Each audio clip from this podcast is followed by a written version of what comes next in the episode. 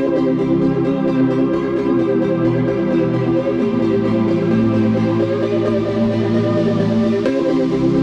家好，欢迎收听这集的吃瓜群之众，在我身旁的有阿凯、大家好。瓦卡，，Hello，还有默默。大家好，好，那今天加班很累吧？我今天没加班。啊，啊，今天没加班，对对耶，你就马上跑来录音了。你，知道马上就卡嘞，怎么一开始就 NG 看？没关系啊，这是一个跟观众互动方式，观众也不知道你有没有加班，对不对？他大家都以为你是一个每天在热血加班的青年，没有啊，完全没有啊，没有，OK OK，大家都在听那个 podcast，怎么会知道我有没有加班？奇怪，那时候还觉得我游手好闲，为什么在录 podcast？你是不是有讲说你是有讲说你的职业吧？有啊，有时候也记是工程师啊，对啊对啊，工程师的职业啊，大家就会以为你是一个很认真的工程师，没有，不一定哦，这就要看你对工程师的认识了。所以所以可能观众都不认识哎，不好说啦，我没有这么讲，你不要污名化哦。啊。那本周这期讲的主题就是关于跟代沟有相关的话题。那为什么会想要讨论这个话题呢？是因为身边有看到一些例子，那自己最近也有看到一个还蛮有趣的现象，然后就发现我真的老，可能跟不上这个青少年世代的话题，聊一下关于跟代沟、隔阂这一类有关系的事情。那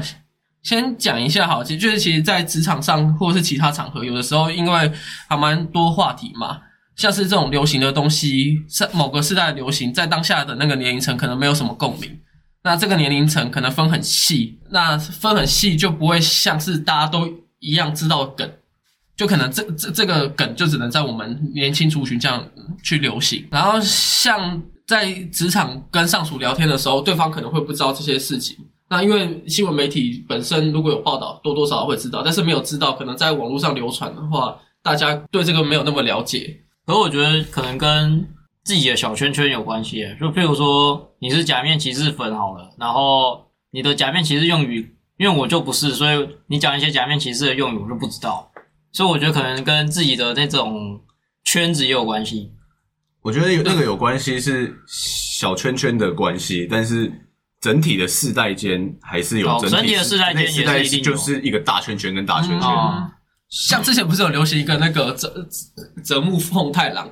在前几个月有流行一件事情，就是一个男生好像是国高中生的人吧，然后跑去追追另外另外一个女生，然后那个女生在迪卡发一篇很长文章，就说她一直觉得被这个男生追很困扰，然后结果这个男生又打一大篇文章，然后就有创造一些流行用语，什么歪头扶额啊之类的这个用语。还真的不知道。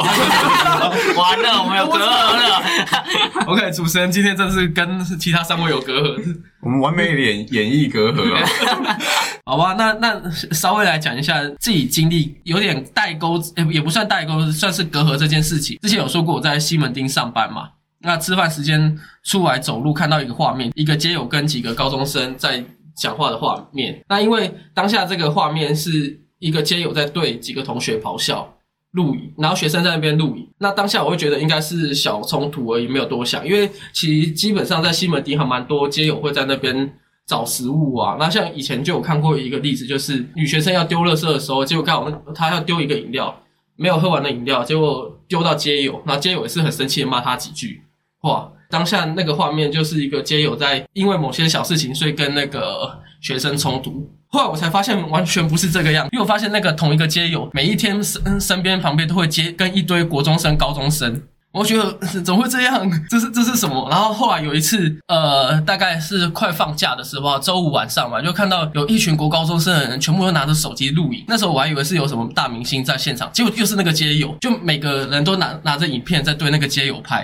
然后我就稍微因为这样，我就觉得这件事情怎么这现在年轻人在流行的东西跟我完全不一样。然后我就顺顺便去找了一下这个街友的资料，然后刚好隔一天的时候，在 D 卡上有看到一个文章，那好像在十月二十七号，D 卡那边有发一篇文章，叫做写着标题是“年轻人好病态”这样的标题，那我就顺手点进去看，然后没想到里面就是在诉说这名街友的事情，然后这也是我要开始讲的主题之一，就是跟代沟有关系。这只是我拿来当例子啊。那我稍微讲一下，这个街友的名字叫做黄家宝。那原本他是在宜兰当街友，然后后来他来北上发展。哦，那算发展的 不错。那不错，就任何职业都可以北上发展嘛。就算今天是起头，他也算准西门町这边可能会发展比宜兰好。对，然后真的是最近这几天发展的不错，我一看所有的高中生都在那包包围着他。然后后来我才知道说，呃，因为这个街友，因为可能某某天时地利人和被上传到抖音，他就是一个抖音红人。然后可是因为会被挞伐，然后嗤之以鼻的原因是在于说，就是很多影片其实在对这名街友做霸凌的动作嘛，像是例如说这名街友想要讨抱抱，因为这名街友他好像是一名男同性恋的街友，那有的时候他会想要跟男生讨抱抱，然后男生假装要抱，然后就马上对他过肩摔，还连摔三次。真的过肩摔，对，真的过肩摔这样。那因为影片都会有那个定格嘛，就是他们上传到新闻都会定格，但是基本上就有看到被摔到一两次左右，或是趁他不注意的时候，突然来个空中踢，就是一一个学生就飞飞踢下来，然后去踢那个街友的背。哦，这么夸张。然后还有故意叫错他的名字，因为他还蛮讨厌别人叫他小名，就是喜欢叫他黄家宝三个字，有些人都会叫阿宝啊、小宝啊，或是家宝啊。然后他就他就 他就整个不不开心，怪因为因为他街友是有领有那个身心障碍手册的，哦，然后所以他本身的性情就没有办法像一般人这样去控制，所以他会因为这件事情，然后大家就开始会对他大小声这样。那其实社论媒体有去把这些篇文章做成一个那个概念，就是说现在年轻人为了要博流量，所以每个人都去欺负这个街友。但其实这件事情后来有去找，其实还蛮多人也是给那个街友一些拥抱，或是看他虽然看他杂耍，可是事后却买衣服给他。像我看到就有真的高中生集资去帮这个街友买几件帽 T，甚至他现在还有 IG，还有成立一个粉丝专业，还是他自己那个什么有人帮他成立这样。那个街友自己有在经营吗？街友，我看到他的 IG 哦应该是别人经经帮他经营我想说街友怎么会有手机？搞不好他已经够够买一台手机了。这件事情大概就是，反正现在还是每天都会有学生围住他。那至于之前霸凌事件，可能就没有，因为警方也有在关切嘛。那这件事情就是我想要来讲，算是一个代购开关。我就发现，因为你知道我很长，我的脸还蛮被大家认为说我是的脸还在国高中生那种感觉，你想说你自己很年轻吗？哎，也是可以这样讲。就有时候你去，像去年我去买凉面的时候，那个阿姨就说：“同学，你怎么还在这边不上课？”然后就说：“靠腰，我已经工作了、欸。他叫你同学，你骂他，你那么凶哦。然后工作了、欸，没有啊，就靠腰那个是我现在自己多加的。然后说：“啊，是那，我以为你才国中生。”然后就就因为这样，国中生你以为他是早餐店阿姨吗？他是帅哥，帅哥 早餐店阿姨会叫人家帅哥，然后凉面店的阿姨会叫人家国中生。啊，原来是这样。OK，我帮大家定义好了。原来是这样还是。你那时候表现的太中二？我我没有穿垮垮裤啊。你是不是在比一些假面骑士的动作？还带他 腰带出门嘛，就是没有没有没有，还 没有那么的那个，那只有 cosplay 的时候才敢，好不好？虽然我也没这样做过了。好，那然后嘞，然后就想说，虽然因为这样，大家可能都觉得我我长得很幼稚，可是我心里已经没有那么年轻的感觉，我好像就跟着这群学生整个隔阂掉，就他们在流行什么东西我都不知道，嗯这种概念。因为因为可能也是因为 IG 上面都是同年龄层的比较多，所以好像都没有这样。然后后来才去发现，像我去吃个意大利面，隔壁的高中学生真的都在滑 i 那个抖音，我就觉得嗯，真的变老了。那你也可以去滑抖音啊，这样你不就可以证明你就是跟那些高中生一样？可是我不想滑抖音，我不想被白痴。哦，有人失言了。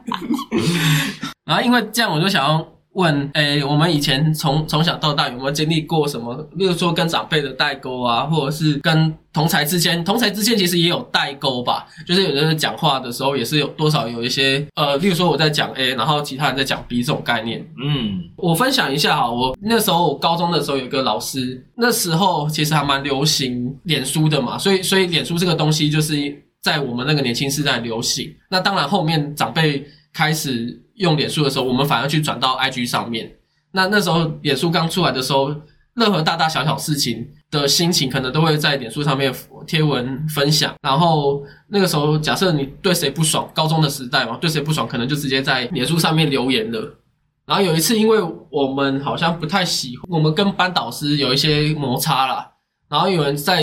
贴文上面就在那边骂班导吧，然后底下留言也有个回说，哎，对啊，我觉得怎么样怎么样，然后后面就打叉滴滴滴滴，就是那时候很喜欢用表情符号嘛，叉 D W W W，会用那个标点符号组成表情符号。哎、对对对，这在是我们国高中时候很流行。不过说真的，说到表情符号，我都是去复制贴上的，我都不会自己打。只有几个比较简单的会嗯可以那也就是假 Y 世代的人，假 Y 世代，OK，对，我们现在是第四，我们现在是第四代吧？我们那时候是 Y 世代啊。可是我上网去特别查，第四代好像是包含一九九零到西元二零一零年，是吗？我我不我不知道这种明确的定义，我只知道就我们那时候好像会很常讲说 Y 世代这样。OK，我我后来听说第四代也算是流行用语之一，这是在日本啊，日本他们都会自称自己是第四代。那隔一天班导就有看到这则留言，然后就跟我们讲说，真的不爽，要当下要讲出来，然后不要在那个网络乱留言这样，因为以前说真的啊。现现在有没有多想什么？你你看现在脸书或是谁谁在骂谁，然后隔天就要被告上法院。现在是人人只要骂人，可能就会被告上法院的时代，像以前就不会有这种感觉嘛。那个时候，那个班导还说：“哎、你们留言有一个人说什么什么叉滴滴，我知道这是什么意思哦。我在国外有读过书，叉滴就是骂人的意思，对不对？” 我就想说，靠朋友叉滴，你根本就不知道叉滴的意思啊！你还跟我说你在留国外留学，然后知道叉滴的意思，然后他说叉滴就是那个骂脏话的意思。他那时候还解释很清楚哦，就是像是我们讲脏话的时候，中间要打一个叉叉，嗯啊，他就认为说叉叉就是消音的意思，然后再加一个滴。哦，然后也因为这件事情是算是我自己的小故事，就对于这个，呃我觉得当下我跟老师就坐那么近，可是我们却有代沟。不过当下是不敢自己讲，不过这故事就很像那个 当初 WTF 刚出来的时候一样。发的哦，发，没错，然后你可以说这是 Welcome to Facebook，我 感觉有异曲同工之妙，一样的故事，对，就是一个简称嘛。对啊，然后就也是自己解释成另外一种意思。你们有想到什么跟代沟有关的事情吗？我觉得我比较最近比较切身有感的是，有时候跟一些比较前辈的同事大家聊天的时候，如果讲到政治的话啦，他们常常就会讲说啊，现在怎么样怎么样，然后年轻人都被洗脑。我听到这个，其实会觉得有点眨眼猫不不舒服啦，哦，就是会觉得说，他们我们我们没有对啊，我们没有被洗脑啊？为什么你他们都会觉得年轻人被洗脑？他们觉得年轻人，比如说前一阵子很长一些社会运动啊，嗯，不管是同性恋有社会运动嘛，然后更之前还有什么学学运啊，对对对，然后什么之类的，就是他们会觉得说年轻人都被洗脑怎么样，嗯，但是他们没有认真的去听说为什么他们要做这些事情。对对对对，请听我我对我我会觉得这这是一个算代沟啦，嗯，但是因为这个比较偏政治一点，所以我们就少讲一点。我觉得不不过我也觉得还蛮特别的，因为因为确实其实还蛮像我家人也会不理解为什么要一直做学运这些，可是后来其实你去翻开台湾历史前面的时候，学运也还蛮多的，所以他们居然那个时候。都有自己的学运，可是他们却来却反弹，就却觉觉得现在的学运有这种是一个是扰乱社会秩序的，就觉得还蛮没有办法当下去理解的。对啊，因为他们会觉得他们那，就因为他们理解他们那时候所追求的，可是却不理解。对，可他们不理解现在的人追求，所以他们就觉得现在的那些人就是在作乱嘛。嗯，对，但是我就不多谈了，是这个部分我只提一下。可是我们节目这么政治不正确，你有差啊？这个我怕真的过分失言，所以我讲另一个比较通俗的例子一点，OK，就是我觉得在求学的时候啊，很多就是父母辈或是老师辈的，还是会保持着那种唯有读书高的那种，或是那种观念。但其实现在的社会好像已经越来越不是这样了，甚至有些是。有一技之长的人比较好，然后或者是说有不一定要有一个正式的工作，或是说在大公司上班求一个稳定的薪水。现在其实很多是新兴行业，像是 f o o Panda、Uber E 这个就是了。对，甚至是 YouTuber 这些的，都对对对都是他们以前根本这个职业在以前根本就没有没有出现过，是新的行业。这这些东西出来之后，其实跟学历或是什么就比较没关系你。只要有创意发想的话，或是反而需体力够需要一些创造力，嗯，或是一些执行力，但是他们还是停留在那个你只要读书，然后进了一间大公司，然后做个二十五年，没有啊？我觉得以前思想比较偏向是你要去做公务人员，就一一样意思啊。哦大公司跟公公务人员就等于是政府是一间最稳固的公司，感觉大公司现在的话反而是韩国那边一定要进神送一样的感觉。那、现在也是大家都一直喊着要进台积电啊。呃，没有，但是但是你没有，因为你是我们这一辈的人，然后去听听上一辈的人。好那那合理，那合理。上一辈的人听到你是工程师，就会说啊，你有没有在台积电工作？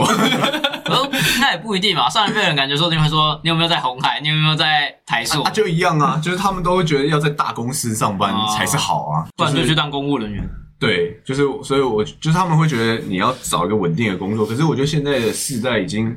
渐渐的不是稳定就好的，因为其实说真的很动荡不安嘛，而且网络又一直在精进，过包括过几年又多一个什么新的产业，然后大家，就去投入。因，为现在的资讯传递的太快了，对啊、所以你必须要一直有新的知识，然后一直心中有那个求有求知欲有自己的想法，有有办法接收资讯，然后转换成自己的想法，然后有执行力、有创意。现在反而比较看重这些，对啊、反而已经不是看重你的功课好不好啊，你是不是从国外留学回来的啊？嗯，可是我觉得现在就是，这是我觉得现在算是最明确的我，我们这一代跟我们父母辈或是老师辈那一辈比较明显一点的代沟。吗。对，哦，我觉得这个也可以讲一点，就是在求学的时候，呃，他们都是就是在上一辈的人都会希望我们就是用功读书，这样乖乖巧巧的，然后上上学。可是说真的，跟国外的或是我们现在这一辈所认定在上学这这一块，好像多多少少有一些不相同。就是学生不应该只是在于课业上面，而是任何的呃，除了课业以外。有一些该该要有的发展都要有，或是教导一些学习的事情，例如说呃消防观念啊，或是什么一些 CPR 急救观念，就是这些东西其实应该在学习的时候都要教导好，而不是说出社会再去学习。可是我通常我们往往在求学的时候，就是会在以亚洲台湾的部分，就是会着重在纸笔上面。着重在学科嘛，那那那那你刚刚举的那些例子，其实算是生活的部分。对，就是我们觉得在上学就学的部分，在生活好像真的没有想象中的那么好。哎，就你读了很高的学历出来之后，往往发现有些人什么，比如说最高学府什么出来，结果他也不会生活，对啊不知道怎么煮饭，不知道怎么开瓦斯。对对对对对对，类似类似这样的感觉啦，就是我这边其实我没有特别有意识到有这种代沟或隔阂的感觉，因为跟我自己个人的特质有关系。我就是呃，这是一回事啊，不过 我是我想说是我可以去别人的立场想一下别人是怎么想的，所以就算他是在跟我讲 A 这件事，可是他从 A 到 B 好了。啊，我的说法可能是从 B 到 A，但我可以反过来思考，他是从 A 到 B，是不是有点难理解？不会啊，没有理解，反正就是你可以帮别人想，你可以我我可换成。他的视角去想，所以我比较不会有比较没有意识到有这种隔阂或者是代沟状况，因为我可以理解他在说什么。嗯，啊，他能不能理解我在说什么是另外一回事了。所以不会跟主动跟他吵。我因为我听得懂啊，所以我可以换成他的他能理解的方式对他讲。呃，可能我一开始用这个诶方式跟他讲，他可能听不懂，那我会再换个方法讲。就是譬如说，我们不是很常比喻吗？有时候比喻就是用他的听得懂的方式去比，所以我才觉得我没有遇过什么太大明确的这种代沟或隔阂。不过我之前在当兵的时候有有比较难以沟通的状况啊，就我跟另外一个同期的，然后我们因为我们算是同阶啦，我们都是有挂接，然后我跟他也同阶，所以没有上下关系，然后又是同期，所以也没有学长学弟关系。我们之间有一个蛮严重的代沟，就像是，譬如说我们做某一件事好了，然后我的做法可能是 A 到 B，他的做法可能是 C 到 B，啊，其实我们这两个做法结果都是 OK 的嘛，但就是做法上有不同，然后我们就会有有点争执这种状况。嗯，对，然后就是你为什么要那样做，跟你为什么要这样做，这种感觉算是蛮严重。这其实我算是人生第一次有体体悟到，说我不能跟这个人合作的感觉，很强烈的。哦，嗯，对，这算是一个隔阂，这应该也算是一个隔阂了。但你问我要怎么解决呢？哈，我也不知道怎么解决，我只知道不要跟他整合作就好。隔阂跟代沟这种事本来就不是一时半刻就可以解决的。对啊，就像我们刚刚所说的是要解释很久，说真的，你就算对方不听，那也没办法。嗯而且这这这种事情常常好像是假设，就是没有办法，我们真的去操作完以后，然后就可以改善的事情。对啊，所以其实我后来有在思考过，干如果工作遇到他，我要怎么办？我第一个想是我要辞职，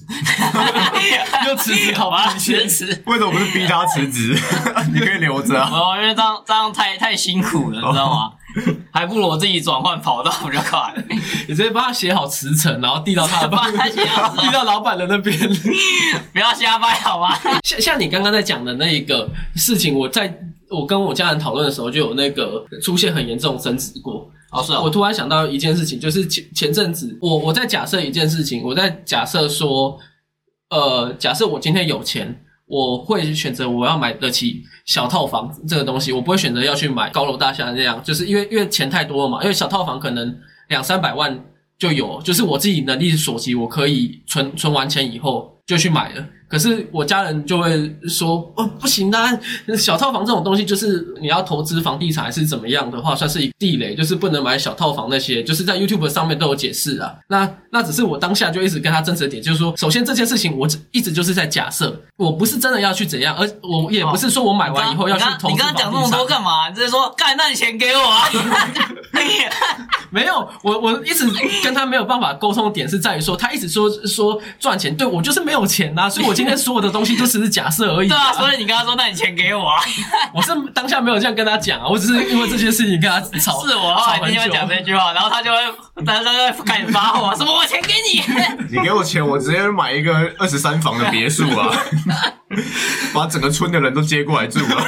整个村是怎么样？还要每天那个当国王？OK，好，那我觉得就是因为为什么我会讨论关于这件事情，之前就是代沟跟隔阂嘛，那就会联想到流行用语，就是因为流行用语也是在某个世代流行着，可是这个东西虽然可能之后还是会流传到网络。就是有时候怀念会去怀怀怀念到可能十几年前、二十几年前我们说过什么流行用语，然后那时候用来干干嘛？可是后来可能过二十年过后，就会觉得说，嗯，这个流行用语真的很强那种感觉。然后像像我就就来分享一下这个在网络一世代崛起以后，我们的流行用语可以分为。我们自己把它归类到前期、中期跟后期，后期就是现在在用的部分，然后中期，呃，我们可能之前有使用过，但是最近这几年都没有在用，然后前期就是可能我们是小时候，然后都没有用过类似这样的用语。那这边的话，我就分享，像是最有印象的是“扯”这个用语，不知道你们有啊，知不知道？谁那时候小时候好像对用，好像算蛮常用的。对。啊，好像蛮常在麻辣鲜师里面会出现的。因为麻辣鲜师的话，大概是我们小学的那个时候，然后麻辣鲜师就是一部非常经典的校园剧，然后它一直重播在那个电视台一直重播，二十八台，对八大综合台，然后一直重播，后来华视还继续重播，不管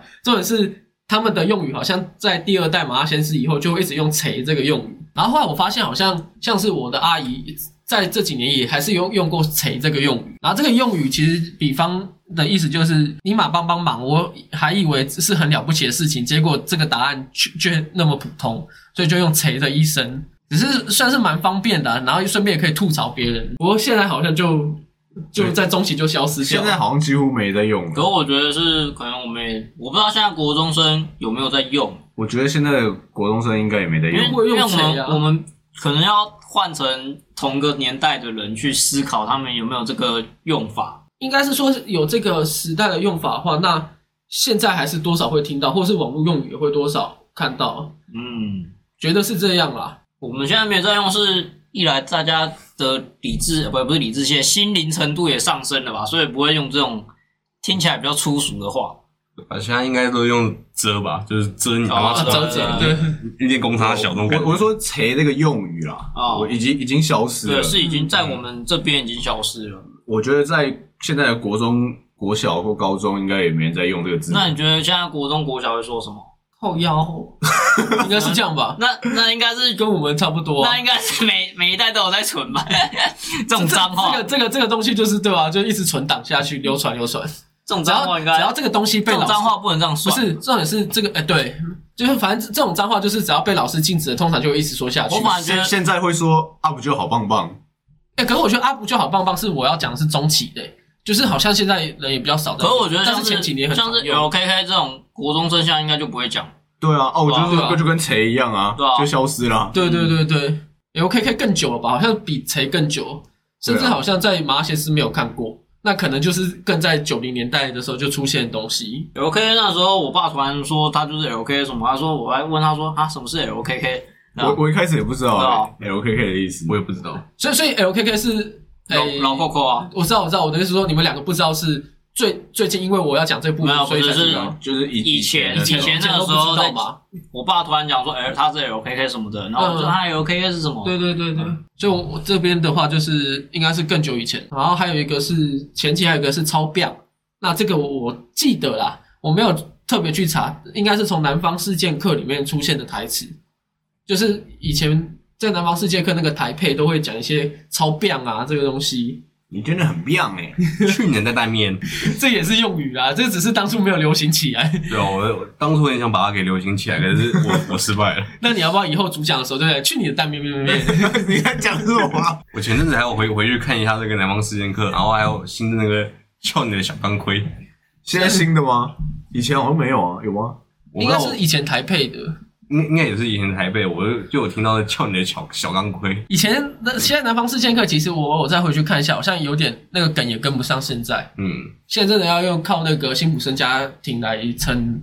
我相信不下那挺真的厉害啊。然后再来是跟网络有关，也算是前期，就是一零四吧。不过我觉得一零四一直都有算传承下来吧，因为一零四就是打那个打电脑的时候会出现啊啊，，没有转换。但是甚至很容易理解。但但是我觉得是因为现在人用手机多了，所以也一零四越来越少在那个留言区出现，就有时候会真的打错，然后就一零四这样。因为以前大家都是用即时通嘛，即时通就一零四啊，靠腰忘记切切换了。可是现在好像大部分人都是用手机聊天，可是我觉得是大家懂那个一零是什么意思，哎、懂归懂，可是就跟那个谁是一样的，大家使用率？吗？对，使用使用率率，变蛮少的，对，变得蛮少。这边比较呃 讲的都是使使用率啊。哦，甚至在上一辈的人根本不知道夜影是什么意思。哦，对，因为它也是网络一世代过后，年轻人传传承下来的。但我觉得可能跟数值上升有点关系吧，可能大家已经不怎么会打一零四这种东西了。我觉得没有啊，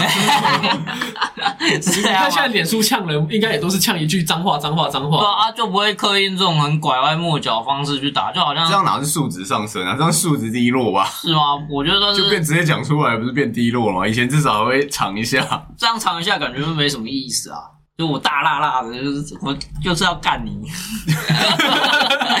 我还打什么一零四让你看不懂，莫名其妙。不过你刚刚说那个老一辈看不懂，还有一个原因是他们一开始在学习的那个字体的时候，好像是用仓颉，因为我看到几个四十几岁，他们都是用仓颉，不是用注音体。哦然后哦，大概三十几岁才用注音，然后在我们才是用新注音，所以有可能是因为这样，所以仓颉比较不可能打出一零四这样的那个。但我觉得这也不是重点啊，因为重点是我们现在都打 SP 四，SP 四是什么？是哦，对啊 我这我真然的这个是因为跟我的小圈圈有关系啊，因为我我在打 LO 有个朋友就很喜欢打 SP 四，这是 low 里面的用语没有不是不是他他他个人的用语，他个人用语谁知道啊？可是因为其实都是从那个键盘上直接对应过来，所以很容易了解。对啦，就是你你要这样讲的话，是比较少呃，常在骂人是骂嫩。嫩我觉得好像也越来越少在用了，以前很常用诶、现在好像比较还好了。我自己好像没有本身在用哎、以前很常讲说什么念嫩呢、什么，现在好像比较少了。我觉得要讲的话，它其实还有一点就是，有一阵子其其实有流行过，就只打那个字首，就比如说阿不就好棒棒，他就打成阿波鸡呵啵啵，哦，有有有有，就是让那个字体大放大这样那种感觉。他就只打注音的上上半部而已。嗯，哦，这这个好像注音的上半部比较哦新一点，其实好像是高中吧，高中就有了吗我？记得是高中那时候在开始流行，然后我就看到 FB 一堆就只打上面，然后就你要看，那个把注音打下来，然后看你们底下留言会留什么。因为有些但是后后来后来有手机那个手自动会有它它有一个自动选字还是什么的，嗯就一个记忆系统吧。嗯，就新的那个流行的东西。嗯，到我们开始会讲的那些流行用语嘛。那流行用语的话，自己像刚刚那个默默有说，就是啊不就好棒棒啊。还有还有一个是英文 BJ 四，就是不解释的意思。准备好开始也表演，这个好像也是之前几年常常用的。个中国有中国有嘻嘻哈在讲的，然后那时候好像多多少少有些留言区就会出现说准备好就开始有个表演。然后前几年那时候大学的时候要说拜拜的时候都会讲拜布，但这个是、呃、其实我还不知道意思，拜不所以我那时候是只是在装可爱而已吧？是吗？可是那时候都是男生对我就是在互相讲拜布嘞。男生我是真的没听过了，我也没听过，你是不是身旁的男生都怪怪的？还是你是专门讲拜服 的那个人？没有，我是没有讲拜服这个，我我那首歌都讲 b u r b 因因为浩浩那时候很流行讲 b 啵，所以我就跟着讲 b 啵。还是你是去到什么奇怪的酒吧里面？没有没有，我很确定是在大学的那个学校餐厅特定里面的。酒吧，学校的特定的餐厅，学校也是多元文化哦，是你要这样讲吗？那还有杰哥不要，杰哥不要，也算是的。他，他算是家好大哦。杰哥也是一个传奇耶，他他算是十年前那个时候拍的嘛，然后最近又流行起来。其实多少是因为两岸关系啊，就是我们这边红，然后红一阵子之后，传最近这一两传传到对面，对面红起来又再传回来，对，又传回来。呃，因为其实我们这边还有个案例，就是我女朋友案例，她以前在台北读书，然后那一阵子我们有很流行一个叫做“欠你十块”，就把那个千里之外改编成“欠你十块”，我记得是这样。然后其实那时候是国小上了国中到屏东那边读书，然后结果他们那边才开始流传。哦，当然也是因为那个时候的网络没有这么发达，嗯所以传传播的比较慢。嗯，对，你的意思说南部的资讯比较落后？哎，小心你的发言，我说你啊，你是这个意思？我没有这样讲哦，小心你的发言。站南北喽。台北一万街。没有想到除了端午节以外，现在还要真的继续站南北。然后因为我最近在看那个小当家，他在木退学木棉花有一直马拉松直播，哦然哦，后就有人在那边是大麻，我嫁了大麻，加了大麻，对，这也算是一个流行用语然。后还有那个李岩那个酱，所以我说那个酱油呢，对，这些都是还蛮常就是一些网络梗啊。你看，其实网络创造动漫那些创造很多梗，像《刀剑神域》有什么七八七六三这样，然后还有那个再帮我撑十秒之类的一些梗在里面。哦，对，《刀剑神域》那时候创造出来的还蛮多，反正《鬼灭之刃》好像还好、欸。鬼灭之刃之后，大大哥哥没有输，大哥没有输 大哥没有输大哥没有输，大哥输了。那个真的是 流行用语的部分，我相信大家应该都讲的差不多了。好，没有啊，来吧，来聊一下。那既然我们都在讲这个跟代沟隔阂有关系的主题嘛，那就来推荐一部电影，就是《有你真好》这部二零零二年韩国上映的电影。那它是在二零零二年四月上映的一个韩国亲情电影，是由苏成豪、金怡粉主演。那来讲一下这个这两个演员好，苏苏成豪在那个时候演的时候还是小学生的阶段，那他其实后来在演艺生涯过得都还蛮好的，包含他现在继续也是在韩南韩担任第一男主角，已经好几部片了。那金一粉的话是比较可惜一点，他在今年四月的时候已经过世了。不过也是活到九十四岁，也算是一个还蛮长生的演员了。有你真好这一部片是在二零零二年，就是差不多十九年前，已经快二十年了。那时候他在票房的预算是一百二十万美金，可是他的票房却来到全球是两千四百万美金。所以基本上这一部戏在全球都还蛮卖座的。那稍微来讲一下故事简介，就是来自大城市的小男孩叫做项羽，因为工作关系，他妈妈就把他带去乡下外婆家居住。可是然而那个外婆不会说话，然后项羽这个小男孩想要的需求他都不知道。所以就会对这个外婆恶整骂他。那前期除了外婆以外，看到乡间邻居的小孩也没有办法融入生活，因为其实里面的画面也都有知道，他前期都是穿着城市的衣服，那乡间的小孩他们是穿着那种比较破烂的衣服，然后都是跟牛玩啊，或是自己做一些东西玩。可是他自己身身身上拿的玩具都是最新的。那个时候跟邻居也处不好，那也常常对邻居撒谎，例如说牛快来了，赶快跑，然后也偷他外婆的法式去卖钱，想要换电池。那也因为这样，慢慢随着时间过去以后，他除了学会乡间生活以外，然后也开始呃暗恋那个乡间邻居的小孩，然后也开始觉得说他不能继续使坏，然后也因为这样的话，这一部戏在离开前，他与外婆就产生浓厚的情感。那剧情简介差不多就是这样，讨论一下这一部有你真好。我觉得看了蛮鼻酸的啦，其实我蛮觉得蛮感动的。一来是其实那个剧中的奶奶是很努力的在满足孙子的需求，当然我也可以体会那个小孩的原因是，因为我现在家里也有个小孩，然后同时我们也是经历过了那个时期人，至少也没有忘记。对，所以其实我很能理解说那个小孩为什么当下会有那些情绪反应，更甚至他从一个都市到一个乡下那种地方，一定会厌恶嘛？不是不能说厌恶，是他的心理心心态上一定会有一些变化，嗯这是一定的。因为就好像我第一次去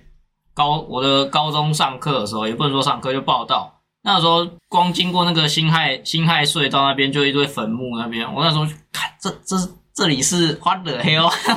到了什么鬼地对，方？没错。真的是鬼地方没。错，其实所以我也多少有点体悟感觉这样，但我觉得这部剧让我最让我感动，应该是小男孩有点转变吧。他后来他从一个就是很情绪化，然后就一直骚扰阿嬷嘛，然后就觉得阿嬷是笨蛋这种这种角色，到他后面会试图帮阿嬷想说有什么事可以帮他做，还有去帮忙阿嬷一些事情之类的。这反而是让我比较觉得比赛，而且他到最后学会了道歉这件事。因为其实，在剧中，他跟那个另外两位跟他同龄、几几乎是同龄的小孩们有一些争执过嘛，对他们就问说：“啊，你是不会讲对不起吗？”嗯他第一次的时候是不讲就跑掉，对，第二次的时候他用手势做道歉，嗯，所以其实他是有在一个做一个成长，然后他到最后最后一幕要离开的时候，因为那其实那年纪的小孩，你要说他不敢表达害羞还是什么，我是可以理解的，因为我们家的小朋友就是差不多这种对对状况。然后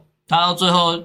的那一幕是到车子的后面，然后对阿妈说对不起，所以我其实我觉得这个是让我感受到最让人鼻酸的一部分，就是其实他真的是有成长。我觉得要让小孩说对不起，真的还蛮困难的一件事情，因为好像看到的都是爸妈强制要他说，可是自己他本身可能在当下他没有办法接受为什么他要道歉这件事情，嗯但是他在这这一部分他学会成长了，嗯。道歉。那我其实我还讲，因为看起来大家都没有要补充什么，然后我再讲一下，就是其实这部电影我有一点启发，就是呃，就是你的父母甚至爷爷奶奶他们对你的付出并不是应该的，而是他们不是理所当然的去做这些事，我们应该去思考说要有能做什么反馈，就像是剧中的男孩最后为阿嬷做的。他写的信，对，他在最后他因为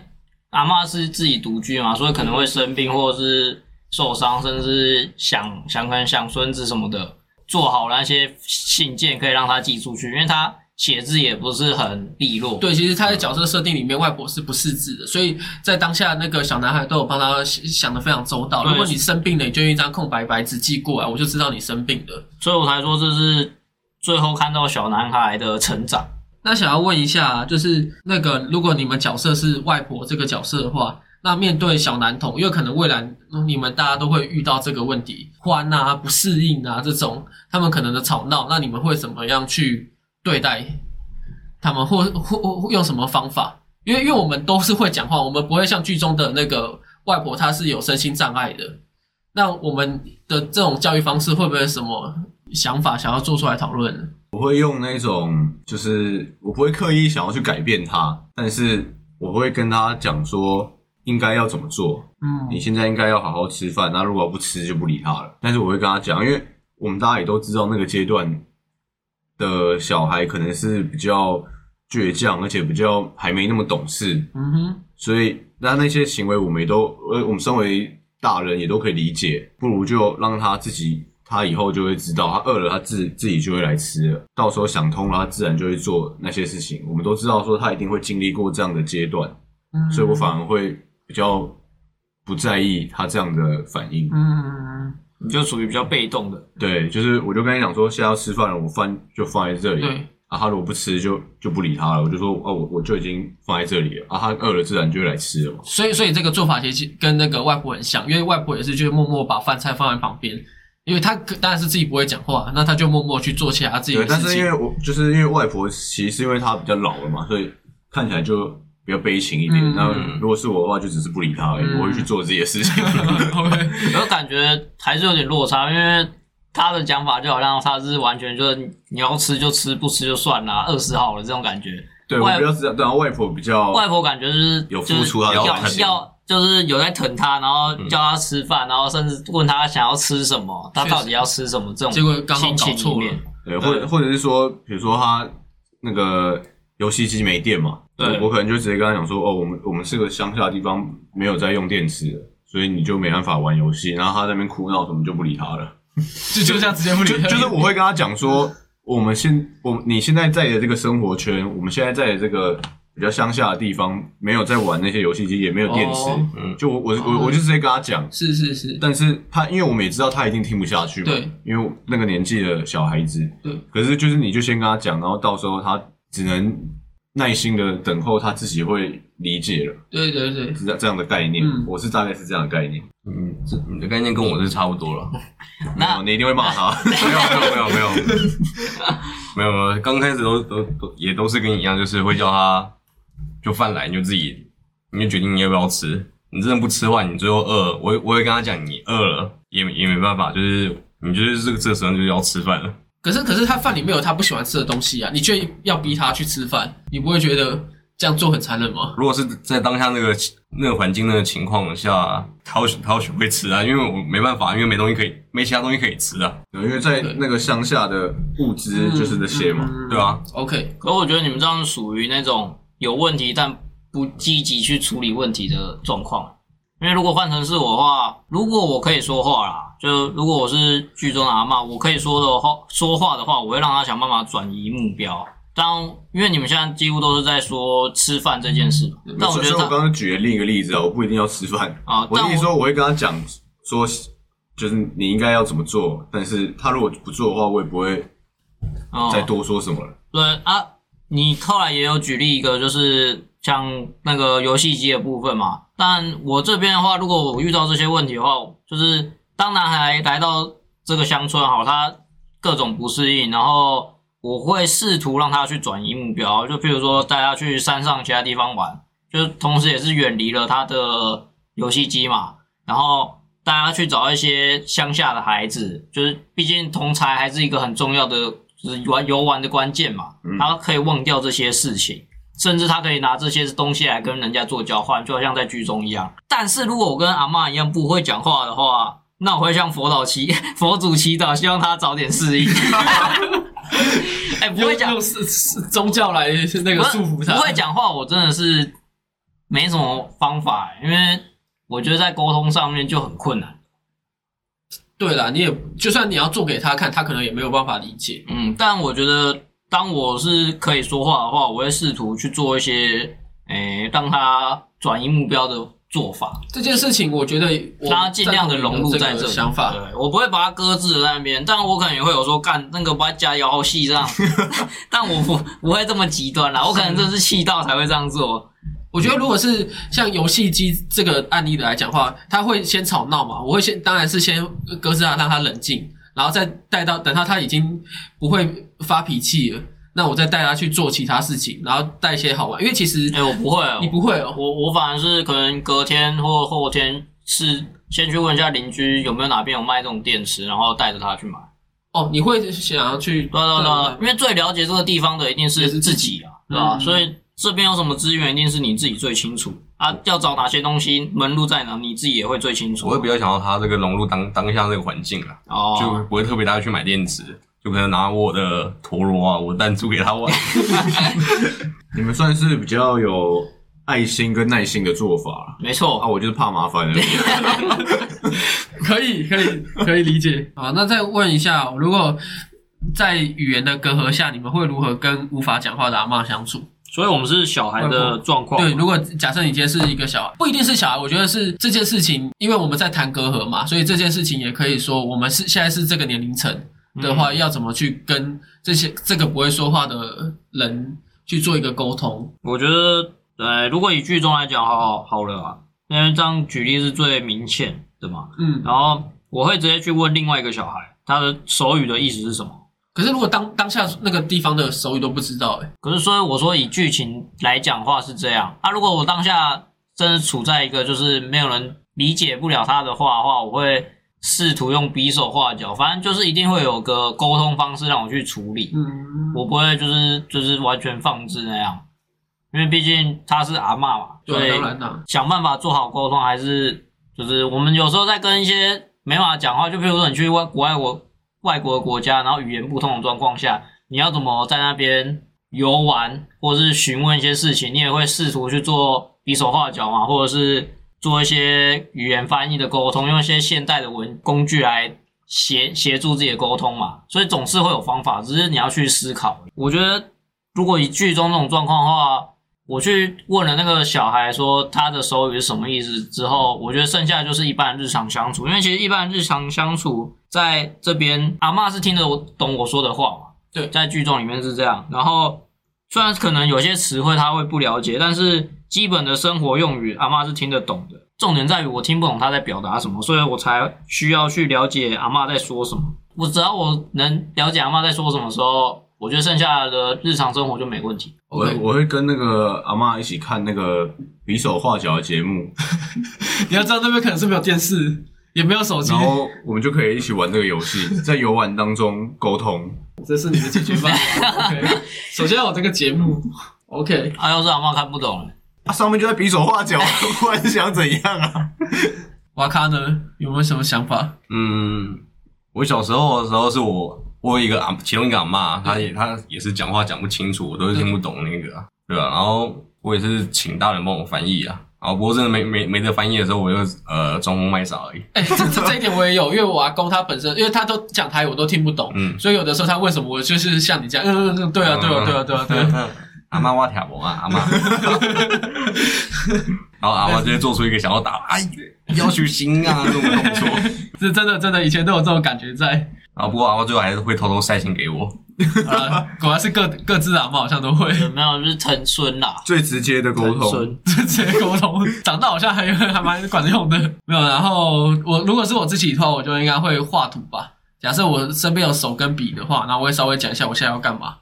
那你身边什么时候会没有手？不 不是跟假设我假设有笔跟纸的话，哦，了解。可是有笔跟纸你不一定会写啊，他说用画的啊，哦就是画的。对我刚刚是说用画图的方式。可能很简单的，现在要是他看不懂你的几何图形怎么办？这就是考验画画功力的。我们可以哪一天来画你画我猜，我是一定看不懂。那就代表你太弱。哎哎，说不定是你画太丑啊，哎，不可能哦，我广告设计系毕业的啊，所以呢，